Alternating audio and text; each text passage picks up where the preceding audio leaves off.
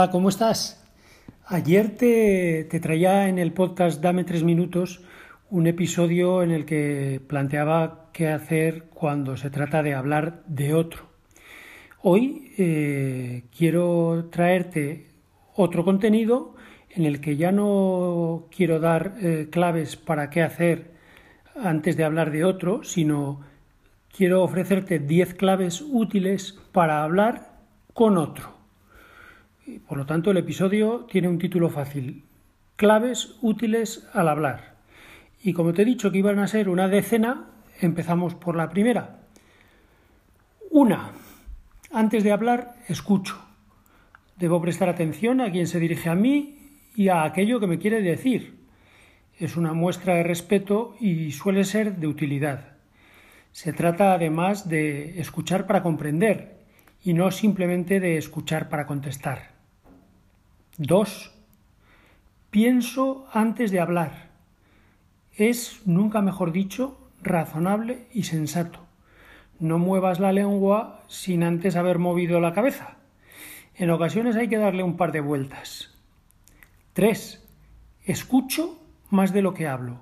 Recuerda, tenemos dos orejas y una boca. Y cuando hablo con alguien he de ser consciente de que más de una vez lo que tengo que decir suele interesarme más a mí que a mi interlocutor. Además, el silencio domestica el ego. Nunca viene mal, nunca viene mal. 4. He de ser oportuno.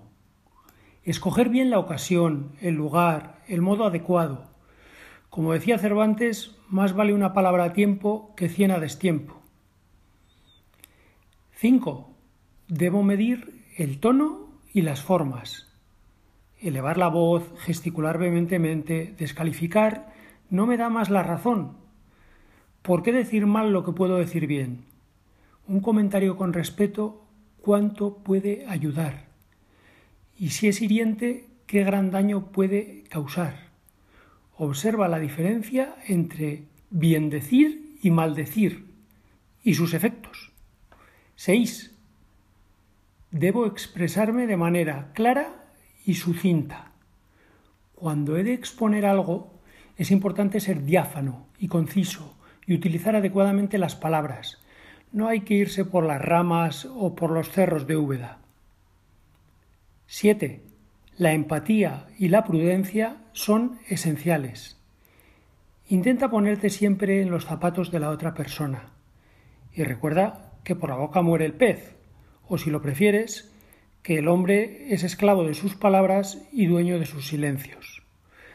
Aunque nunca olvides que la prudencia no es ser timorato, sino distinguir lo bueno y lo malo y escoger lo primero. A veces la prudencia exige hablar.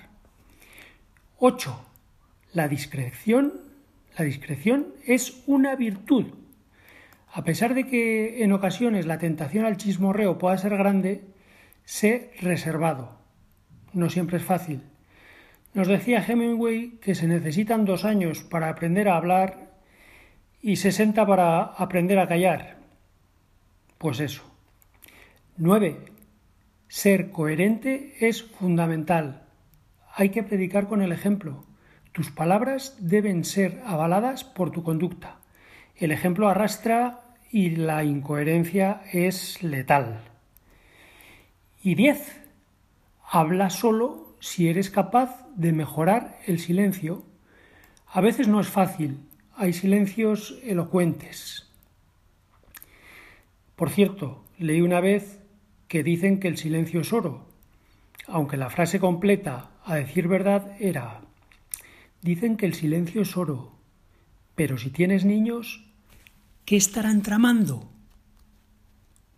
Querido amigo, acabo ya pidiéndote y diciéndote lo que te voy a plantear en el próximo episodio. Dame tres minutos.